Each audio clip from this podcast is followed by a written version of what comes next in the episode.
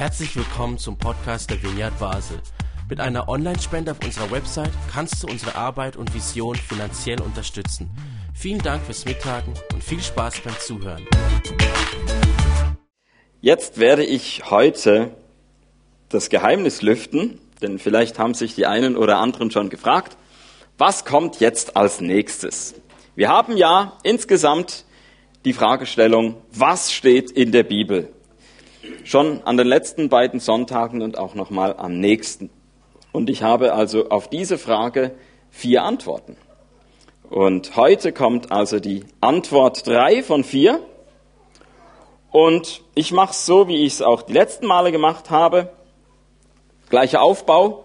Start ist, ich stelle so eine Behauptung auf, dann werde ich diese Behauptung natürlich auch begründen mit einigen biblischen Beispielen.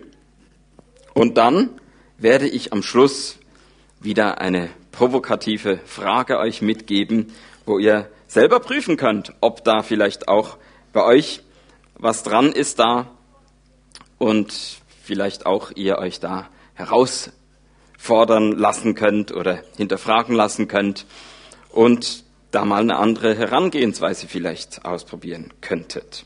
So, also, meine erste These vom vorletzten Sonntag war, in der Bibel gibt es beharrlichen Protest, weil es beharrlich ungeschützte und irregeleitete Menschen gibt. Meine zweite These am letzten Sonntag war, in der Bibel geht es um das Leben, auf das man erfahrungsreich und sinnvoll lebt. Beides nimmt in der Bibel mehr Raum ein als ich erwarten würde. Weiß ja nicht, wie es dir damit geht so. Also beim Protest im Namen der Ungeschützten und Irregeleiteten, da würde ich vielleicht zuerst an so etwas wie das kommunistische Manifest denken. Und so bei diesem erfahrungsreichen und sinnvollen Leben, da denke ich vielleicht an Autoren wie Antoine de Saint-Exupéry. Aber die Bibel als Widerstandsliteratur, die biblischen Texte als Dokumente menschlichen Philosophierens.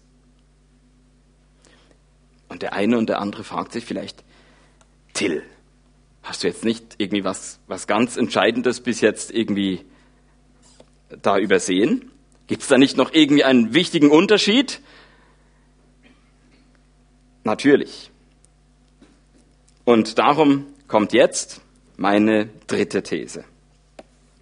Und zwar ist es die, in der Bibel teilt sich ein einziger Gott mit, der dann auch als einzigartig gerühmt und geehrt wird. Ich möchte euch kurz mitnehmen in eine, ein kleines Gedankenspiel. Du bist vielleicht auch irgendwo Kunde mit einer Kundennummer und dann musst du vielleicht irgendwann mal eine Hotline anrufen, weil es ein Problem gibt. Und dann kommt es also zu einem telefonischen Kontakt und da ist vielleicht in diesem Callcenter jemand, du hörst deine Stimme und denkst, klingt freundlich, würde mich eigentlich noch interessieren, wie die Person aussieht und vielleicht auch umgekehrt. Da ist nicht immer nur so ein äh, aufgebrachter, ungeduldiger, äh, wütender ähm, äh, äh Kunde, sondern der ist mal richtig freundlich. Aber sowohl die Person im Callcenter kriegt den Kunden wahrscheinlich nie im Leben zu sehen, als auch umgekehrt. Warum? Man ist füreinander austauschbar. Eben der Kunde ist halt einfach eine Nummer und auch die andere Person. Irgendwie ähm, bei allem angetan sein oder Sympathie nützt alles nichts. Da ist Distanz und eben nichts Besonderes in dieser Beziehung. Warum bringe ich das als, als Vergleich? Nicht als Vergleich eigentlich, sondern als Kontrast, als das komplette Gegenteil, nämlich zu dem, was uns in der Bibel beschrieben wird. Dort wird uns eine Beziehung beschrieben, die exakt diesem Beispiel gegenübersteht. Nämlich, da gibt es eine Beziehung, das ist eine Gruppe von Menschen, die sagen, es gibt den einen, den einen Gott, den einen Schöpfer, und außerdem gibt's niemanden anders. Oder zumindest für mich gibt's niemanden anders. Das ist mein Gott, das ist mein Schöpfer. Und das Interessante ist, auch das Umgekehrte trifft zu. Dieser Gott, der in der Bibel beschrieben wird, der sagt, das ist mein Volk und es gibt für mich kein anderes. Ja, auch im Neuen Testament sagt Gott nicht einfach, so, ich habe mir jetzt noch ein zweites Volk zugelegt, so die Griechen. Nein, Gott hat ein Volk, das sich zusammensetzt aus jüdischen Menschen und ja, neuerdings dann auch griechischen, römischen und so weiter. Aber es ist und bleibt ein Gottesvolk, ein Volk, wo Gott sagt, das ist mein Volk und für mich gibt es kein anderes. Also diese gegenseitige Exklusivität, dieses gegenseitige, für mich gibt's nur dich oder von Gott zu, den, zu seinem Volk, für mich gibt's nur euch. So, das ist das, was diese Beziehung so besonders macht. Unaustauschbar. Und darum haben wir auch das, was wir vorhin gemacht haben, gemacht. Gott angebetet und genau dadurch das zum Ausdruck gebracht. Nicht einfach, ja, da gibt's vielleicht auch mal so, man könnte ja mal auch ein, ein Lied zwischendurch für den irgendwie singen oder so. Nein, alle unsere Lieder, alle unsere Gedanken, all unser Fühlen, all unser Denken und so weiter, so wir richten's aus auf diesen einen Gott. Und die Bibel macht das zu dem entscheidenden Kriterium, an der sich alles messen lässt. Ich möchte ein Beispiel bringen. Und zwar gibt es in der Bibel die, die Königsbücher. Und da werden verschiedene Königsgeschichten erzählt und meistens ist da auch eine Bewertung dabei. Darum eben Daumen hoch, Daumen runter. Ich mache mal ein Beispiel für einen Daumen runter König. Das ist im ersten Buch Könige der König Ahab. Der König Ahab, und jetzt könnte man überlegen, ja warum Daumen runter? Hat der vielleicht ähm, den Staat nicht gut organisiert? Hat er vielleicht versagt in der Kriegsführung? So, was hat er falsch gemacht? Nein. Der hat, was hat er zu verantworten? Unter ihm ist eine Mischreligion entstanden. Unter ihm ähm, wurden irgendwelche dubiosen ähm, religiösen äh, äh Überzeugungen, Gebräuche und weiß nicht was eingeführt. Da gab es ja auch die Frau an seiner Seite, die Isabel, die eine ausländische Herkunft war und so. Und so kam da irgendwelche, kamen fremde Einflüsse rein und so. Und es wurde so ein, ein religiöses Mischmasch und da kommen dubioses Personal mit dazu, irgendwelche dodgy Priester und irgendwelche, äh, ich weiß nicht wie Propheten und so. Und das war für die Bibel das Schlimmste, was überhaupt passieren kann. Der konnte gut regieren, so wie wir sagen würden, ist doch Privatsache, was der jetzt glaubt. Ein König muss regieren können, sonst nix. Nicht so für die Königsbücher. Das ist völlig egal, selbst wenn der alles sonst richtig gemacht hat, dass der verantwortlich dafür ist, für diesen Schlamassel, für dieses religiöse Tohuwabohu, so, das gibt ihm die schlechteste Note überhaupt. Umgekehrt, zweiten Buch König kommt der König Hiskia. Der König Hiskia ist ein Daumen Hochkönig. Warum? Ja, der hat mit einer Kultreform dafür, dafür gesorgt, dass wirklich nur eben dieser Gott, um, der, um den es in der Bibel geht, dass eben der alleine verehrt wird und zentral verehrt wird, so dass nicht mehr irgendwie so überall jeder macht sein Ding, sondern es gibt ein Heiligtum zentral, so im Tempel in Jerusalem, da wird dieser Gott verehrt. Und er hat da richtig so viel äh, getan dafür, dass eben da die äh, so, man könnte auch sagen, so, er hatte das geistliche Unterscheidungsvermögen, das Ahab nicht hatte. So, er wusste, das ist die richtige Form der Anbetung und da werde ich das fördern und alles andere äh, darf ähm, nicht äh, den gleichen Rang bekommen oder darf überhaupt nicht sein. So, also der hat da richtig ähm, aufgeräumt sozusagen. Und dann liest man so zwischen den Zeilen vielleicht auch, oder wenn man genau liest, hm, dieser König hat sich eigentlich auch ziemlich äh, viel Patzer geleistet. Der hat sich verzockt. Der hat sich angelegt mit den Assyrern auf so eine äh, ja, dreiste Art, dass die gekommen sind und beinahe ähm, Jerusalem erobert hätten. Und es war ein, ein großes Opfer, hat das erfordert. Menschenleben, umliegende Städte zerstört, weil der einfach so ähm, unüberlegt da einfach mal geguckt habe, das kann ich vielleicht rausholen, so. Ähm, also könnte man denken, dass es dafür vielleicht irgendwie einen Rüffel gibt. Nein, die Bibel verzeiht ihm alles. Das Einzige, was die Bibel interessiert, ist, was hat er für den Glauben an Jahwe, an den Gott der Bibel gemacht. Und da kriegt er volle Punktzahl.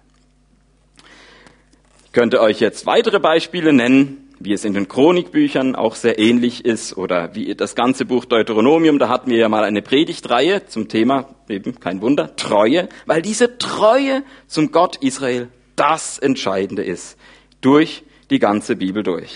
Auch die Lobpsalmen, logisch, sind ein Ausdruck davon, dass Menschen immer wieder gesagt haben, wir wollen dir Gott treu sein. Dir sollen unsere Lieder gehören. Wir wollen für dich singen. Wir danken dir für das. Wir loben und ehren dich für all das. Das ist klar, wo wir hin müssen mit unserer Dankbarkeit, mit all unserer Begeisterung so. Es gibt nur einen. Du bist es. So. Das ist das, worum es in der Bibel geht. Und jetzt möchte ich noch ein Beispiel, bevor wir äh, auch ins Neue Testament gehen, bringen. Und das bringt es für mich besonders stark zum Ausdruck. Und zwar im Buch Daniel.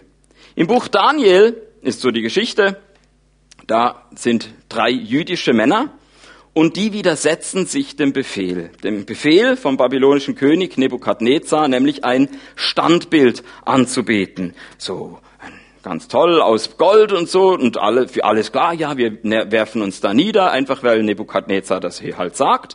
So, und die drei jüdischen Männer widersetzen sich dem. Die sagen, das machen wir nicht.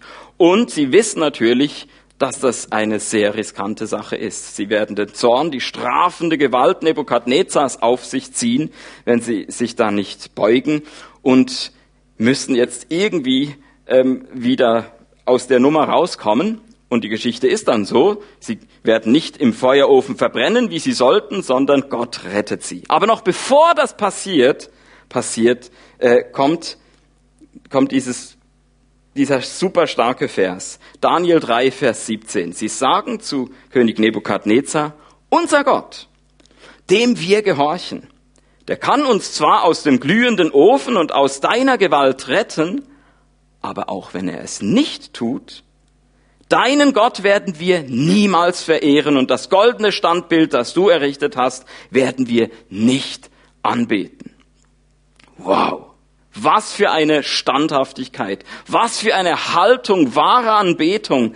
Und sie zeigt sich ja daran, dass die Männer gerade zweierlei in diesen Satz reinpacken. Sie packen einerseits rein, wir rechnen mit der Möglichkeit eines Wunders. Wir wir halten so viel von unserem Gott, dass der mächtiger ist als dieser König Nebukadnezar. Der, Bla, der was für ein aufgeblasener Typ. Gott kann den so, ja, wegspicken, so. Ähm, er braucht nur von seiner Wundermacht Gebrauch zu machen und all das, all die Drohkulisse und all das wirklich ähm, Schreckliche, was uns da angetan werden soll mit dem Feuerofen, ha, lächerlich. Gott kann uns äh, da durch ein Wunder problemlos herausretten. Erstens. Und zweitens sagen sie aber genauso gut, und wir erheben keinen Anspruch darauf. Vielleicht will Gott uns auch jetzt auf diese Art zu sich nehmen. Ja, auch dann ist er für uns immer noch Gott. Versteht ihr die Logik? Alle anderen hätten wahrscheinlich gesagt, Gott ist für mich immer der, wo halt der jeweilige mächtigste Mensch mir sagt, den soll ich anbeten. Wenn es der Nebukadnezar ist, ist halt dem Nebukadnezar sein Gott Gott. Also, oder anders gesagt, wenn Kriege geführt wurden, eine Stadt wurde erobert, sei das jetzt eben durch Babylon oder durch Ninive oder was auch immer, und nehmen wir an, eben es wäre Jerusalem, das normal im alten Orient wäre gewesen, okay, derjenige von den Göttern, der eben dann seinem Volk zum Sieg verhilft, ist automatisch natürlich der stärkere Gott und der wird dann auch mein Gott sein. Ich bin da opportunistisch genug. Ich werde da nicht irgendwie versuchen, jetzt meine Gottheit irgendwie zu retten, sondern ich wechsle halt aus. Vielleicht so wie ein Fußballfan, der sagt, ich will auf jeden Fall nach dem Spiel gute Laune haben, also ist für mich einfach immer das Team, was gewinnt, für mich das Team, das ich unterstütze. So. Und was soll der FC Basel-Fan, der da jetzt irgendwie nach einer Niederlage irgendwie Trübsal bläst, nur weil er treu ist? Aber genau das ist es, genau das ist es. Man ist treu zu dem Gott, so wie ein FC Basel-Fan seinem FCB immer treu sein wird. Ob es gerade rauf geht oder runter, so, man ist treu. Und das ist, jetzt kommen die Amens. Ja, wunderbar. So.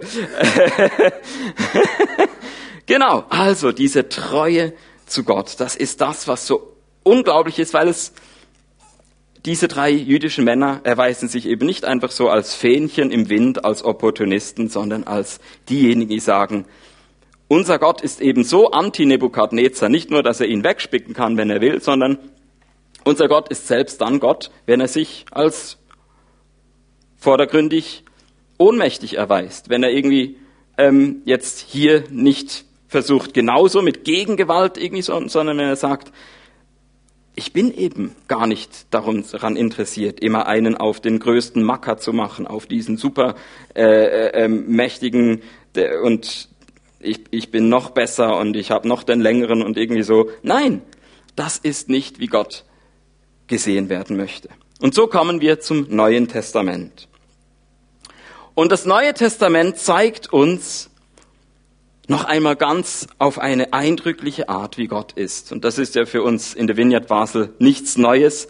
Wir erkennen das Wesen Gottes in Jesus. Jesus ist die Selbstmitteilung Gottes. Und ich nehme jetzt mal das Lukas-Evangelium als Beispiel, da wo auch die Geschichte vom verlorenen Sohn drin ist. Gott offenbart sich, indem Jesus sich offenbart. Jesus offenbart sich Aussätzigen als Heiler. Jesus offenbart sich einer Witwe beziehungsweise deren Sohn als Lebensretter und so weiter. Gibt es eine Geschichte nach der anderen und das sagt eben nicht nur etwas über Jesus aus, sondern es sagt auch etwas darüber aus, wer Gott ist. Und was noch hinzukommt, ist Jesus predigt. Und Jesus predigt zum Beispiel gegen den Kult der Geldgier. Und was besonders interessant ist, Jesus vermischt sein Judentum auch nicht mit dem Kult des Hasses auf Samarien. Da gab es ja diese nördlichen Nachbarn von Jerusalem aus gesehen und von Jerusalem hat man immer so herabgeschaut auf diese Menschen. Ich habe ja vorhin den König Ahab äh, äh, äh, erwähnt der für diese Mischreligion verantwortlich war. Und das hat sich eigentlich durchgezogen so bis in die Zeit von Jesus, dass Jerusalem das Zentrum war. Da wurde eben der Glaube rein praktiziert und so in Samarien im Norden so, da waren alle möglichen Einflüsse so. Da hat man irgendwie das Ganze ein bisschen äh, äh, mit anderen Elementen angereichert und so. Und darum war das immer so, pör, Igitt, so Samarien, uh, und so. Und Interessanterweise dreht Jesus das um und sagt, hey, ihr, die ihr meint, ihr habt das reinste aller äh, Judentümer so, ihr vermischt euren Glauben auch. Eben, ihr vermischt es mit Geldgier. Ihr vermischt es mit Nationalismus, mit Fremdenhass, mit allem möglichen Dingen. Und Jesus macht da messerscharf klar, mit damit will Gott nichts zu tun haben. Du kannst nicht sagen, ja, ich verehre Gott plus Geld, plus meine Nationalität oder was auch immer, sondern das ist genauso Verunreinigung vom Glauben, wie es auch eben durch irgendwelche anderen Götter oder weiß nicht was ist. Jesus zeigt noch einmal ganz besonders eindrücklich, was wirklich zu Gott gehört und was nicht. Und ich könnte jetzt auch noch Beispiele aus der Apostelgeschichte bringen oder vielleicht auch noch aus dem Philipperbrief, da habe ich ja ähm, schon mal eine Predigt darüber gehalten, so dieses eindrückliche, diese Beschreibung von Jesus, der eigentlich so von ganz oben startet und sich erniedrigt, Mensch wird, so heißt es im Kapitel 2, er wird, er wird wie ein Sklave, ja, er, er geht, er, er erniedrigt dich bis zum Tod am Kreuz.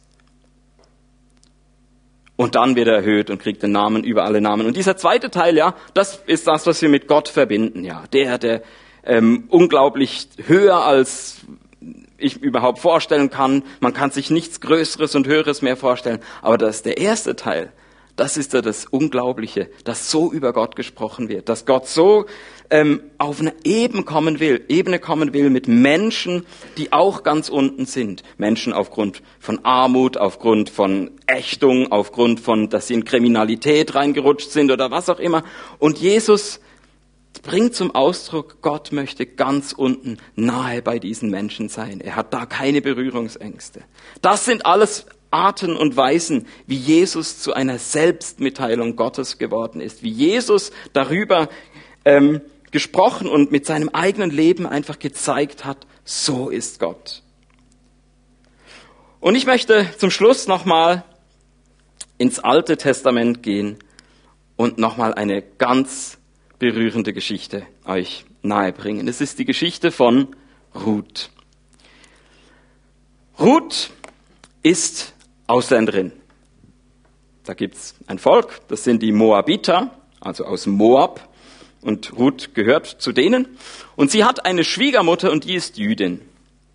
Beide werden Witwen und die Schwiegermutter für die ist klar, okay, jetzt gehe ich zurück zu meinem Volk, ist auch für mich zu spät, ich kann nicht mehr heiraten, so ich bin zu alt, jetzt werde ich also in meine Heimat zurückgehen und dort wird man mich schon irgendwie durchbringen und versorgen.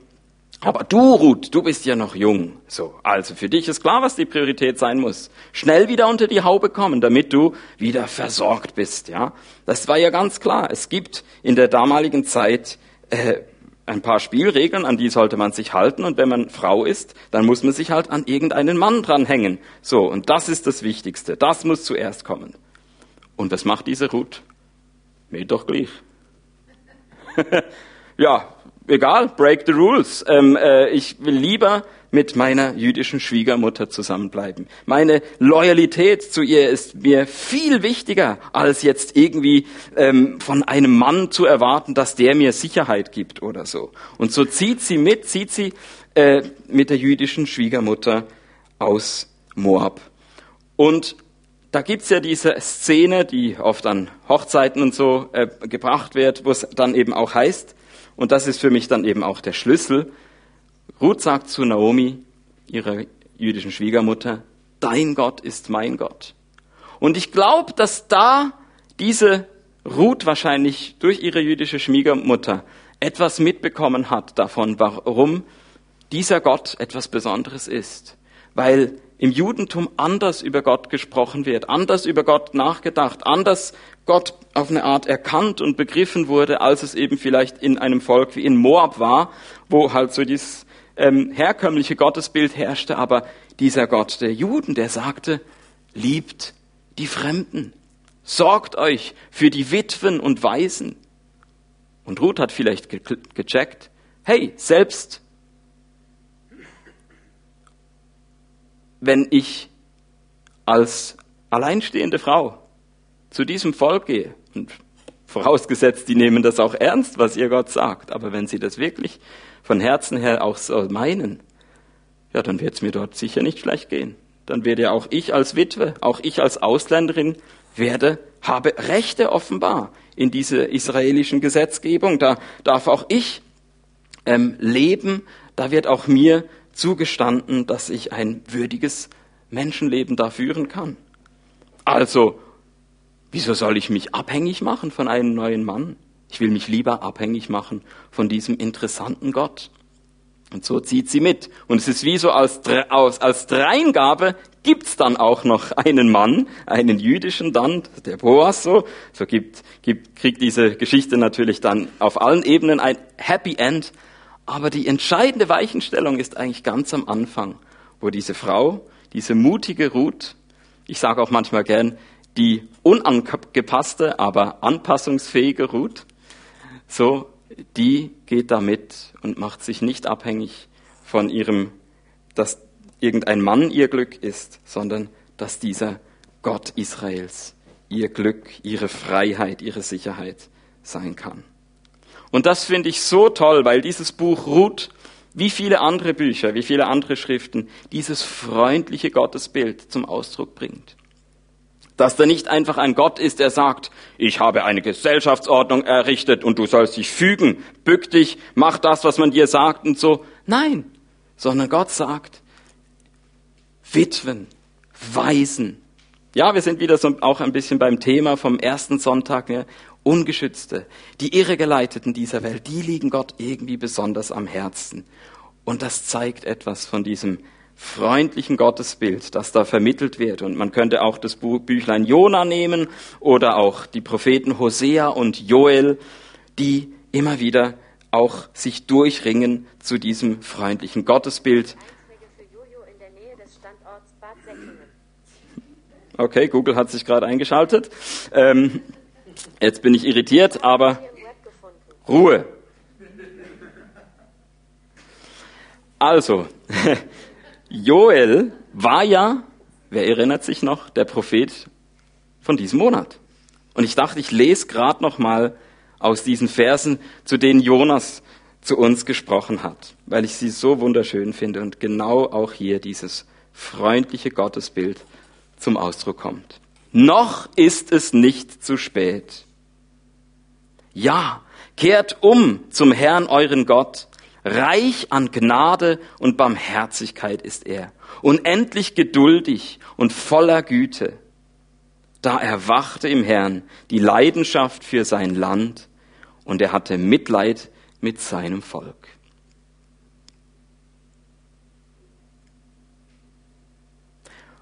Und all das kommt zusammen, wenn das Neue Testament bevorzugt vom göttlichen Vater spricht. Dass eben dieser Gott nicht nur eine Respektsperson ist, ja, auch, aber dass dieser Gott auch Vertrauensperson ist. Ja, nicht nur unter ferner Liefen, sondern eigentlich, dass das das Entscheidende ist. Diesem Gott kann ich vertrauen. Dieser Gott meint's gut. Und so komme ich zu meinem Fazit. Und mein Fazit Nummer drei ist, das Alleinstellungsmerkmal des Gottes, der in der Bi Geschichte der Bibel zu Ruhm und Ehre gelangt, besteht in der Mitteilung seiner Liebe. Und man fragt also zu Recht, und das wäre meine Frage heute, warum bezeugen viele Menschen, die sich für biblisch orientiert halten, nicht häufiger diese besondere Zuwendung statt nur eine allgemeine Macht. Ich weiß nicht, ob es euch auch schon so gegangen ist, aber manchmal begegnet man Leuten und die reden vielleicht sogar von einem Gott der Liebe, aber man nimmt es ihnen irgendwie nicht so ab.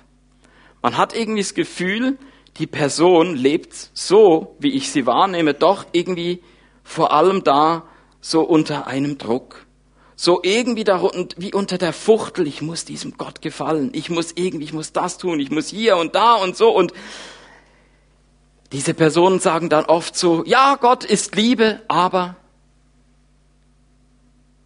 und dann ist schon der Unfall passiert. Gott ist Liebe, Punkt, kein aber. Gott ist Liebe. Du hast mich nicht verstanden. Ja, Google versteht das leider nicht, aber ihr versteht es hoffentlich. Gott ist Liebe. Punkt. Und ich möchte die, die Band schon mal wieder auf die Bühne bitten, weil wir wieder dieses Lied singen werden, so viel mehr. Und ich weiß nicht, wie, wie, wie du das erlebt hast. Hast du Menschen erlebt in deinem Leben, die dir wirklich glaubwürdig vermittelt haben, dass dieser Gott dir so zugewandt ist, dir so freundlich gesinnt ist, wirklich Liebe ist. Nicht nur so, ah ja, ich habe auch schon viel gehört so in meinem Leben, aber vieles sind auch Floskeln. Aber es macht so den Unterschied, wenn ich gemerkt habe, jetzt habe ich es erfahren. Vielleicht durch eine Person. Oder auch umgekehrt. Wie ist es bei dir? Haben Menschen durch dich diesen liebenden Gott kennengelernt, weil sie gemerkt haben, ja, diese Kollegin oder dieser Kollege, der an diesen Gott glaubt, der, das nehme ich dem voll ab, weil ich spüre das. Das hat auch sein Leben geprägt. Das hat auch sein Leben verändert. Oder hast du da irgendwie so eine, äh, ich bringe das nicht zusammen. Der Gott soll so liebevoll und freundlich sein, aber warum ist denn der so hart? Warum ist denn das so, so unbarmherzig? Und ich glaube, das ist die Herausforderung von uns. Nicht, dass wir nicht irgendwann in unserem Kopf vielleicht das verstanden haben, okay, ja, Gott ist Liebe, freundlich, barmherzig, geduldig und so weiter, sondern dass wir es wirklich so hier ganz zutiefst verinnerlicht haben und es angefangen haben, selber zu verkörpern. Das wünsche ich mir, das wünsche ich euch allen. Und lasst uns darum nochmal dieses Lied singen, so viel mehr. Denn auch heute, am dritten von vier Sonntagen, haben wir wieder so eine Facette und ja, vielleicht die Facette von Gott überhaupt kennengelernt. Und wir merken auch da, wir haben immer noch zu klein gedacht von Gott. Wir haben immer noch so viel mehr zu entdecken. Und darum lasst uns dieses Lied singen und während diesem Lied werde ich die Slido-Fragen anschauen und dann nach Möglichkeit auch nochmal darauf eingehen. Die erste Frage ist eigentlich keine Frage, da hat jemand Anonymes geschrieben. Gott fordert totale Treue. Wer untreu gegenüber Gott ist, muss umkehren und seine Schuld bekennen. Ja, Gott ist Liebe. Gottes Liebe und Gnade ist nicht billig. Dazu eben ist zwar keine Frage, aber ich würde sagen, das ist wahrscheinlich so, ja, theologisch sind das korrekte Sätze. Und gleichzeitig habe ich genau ein bisschen das gemeint vorhin, dass es das eine ist, quasi die richtigen Sätze sagen zu können, und das andere ist, das, was eben dem Inhalt entspricht, auch wirklich so zu vermitteln, dass es, dass man es wirklich glauben kann, dass man es wirklich spüren kann, so. Also das heißt, wenn ich jemanden davon schwärmen möchte, ja, und begeistert bin von so, wie ich vorhin in der Predigt Gott beschrieben habe, als diesen liebenden Gott, der zugewandt ist, der äh, gütig, barmherzig und so weiter so.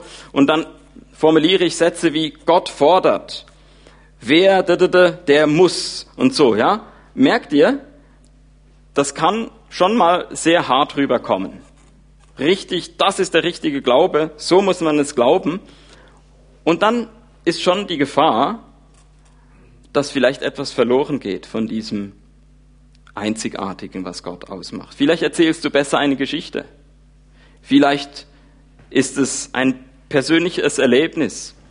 So, manchmal unser in der Vineyard-Bewegung äh, berufen wir uns ja gern auf die Gründerfigur John Wimber. Der hat gesagt, tell your story and then tell his story. Also für ihn war ganz wichtig so, damit Menschen diesen liebevollen, barmherzigen Gott kennenlernen, ist vielleicht der Einstieg am besten eine Geschichte, wo du von deinem Leben erzählst. Das hat mein Herz erweicht. Das hat, das hat, das hat die Mauern in meinem Leben zum Einstürzen gebracht. Das hat mich zum Schmelzen gebracht, weil dieser Gott mir so unglaublich nahe gekommen ist und ich gemerkt habe, ich muss keine Angst haben vor diesem Gott. Der liebt mich wirklich, der sieht mich, der sieht ja genau, wo ich schwach bin und trotzdem fühle ich mich umarmt oder irgendwie so.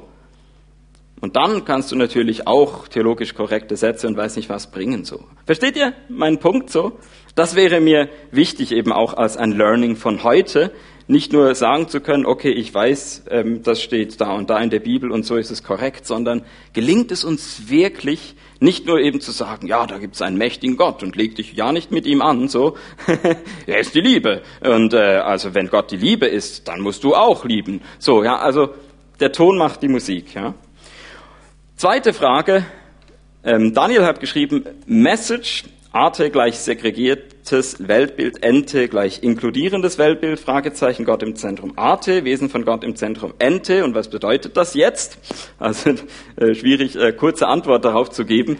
Ähm, mir ist vor allem ein Punkt wichtig. Ich würde gar nicht gerne so trennen wollen, Arte und Ente. Ja, natürlich würde ich auch sagen, das Ente bringt ganz besonders durch Jesus dieses, diesen inkludierenden Charakter herüber, dies, dieses Wesen von Gott nochmal ganz scharf zu sehen, aber nicht ausschließlich. Auch im Alten Testament eben, darum war ja meine letzte Folie nicht Neues Testament, sondern die Geschichte von Ruth und Jona und so, wo es eben auch im Alten Testament schon ganz viele Geschichten gibt, die die eigentlich einen Weg finden, heraus aus dem herkömmlichen Denken über Gott, wo Gott nochmal anders gezeichnet wird, wo Gott verblüffend barmherzig ist, verblüffend irgendwie ähm, sich zeigt als ein Gott, der eben nicht entlang von diesen Trennlinien, wie sonst die Welt aufgebaut ist, verläuft, sondern dass er umarmend ist und eigentlich weitergeht und ein Gott für alle Menschen sein möchte. Das ist nicht erst eine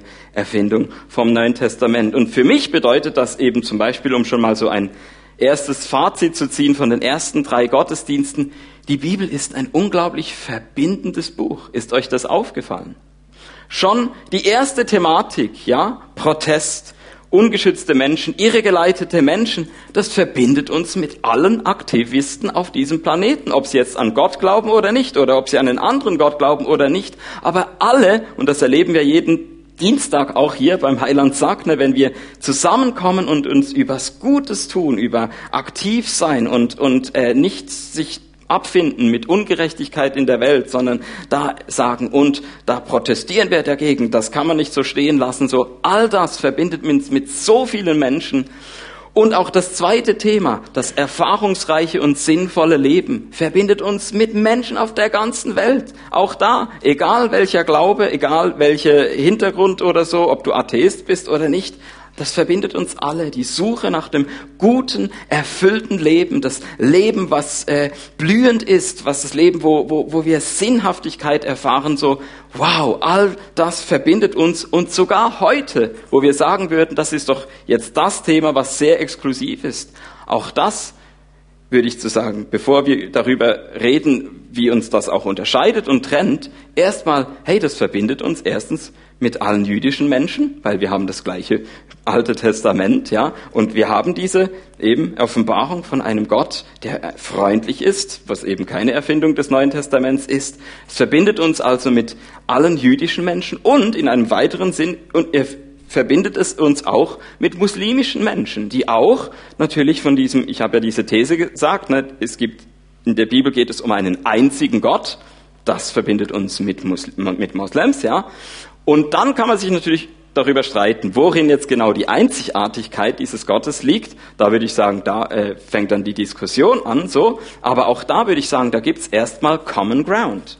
Und das, um nur noch vorzugreifen, auch nächsten Sonntag wird uns wieder ein Aspekt der Bibel verbinden, nämlich mit Menschen, die vielleicht so mehr im esoterischen Bereich unterwegs sind oder so. Auch da gibt es Anknüpfungspunkte Punkte. Und das ist für mich so, was bedeutet das jetzt?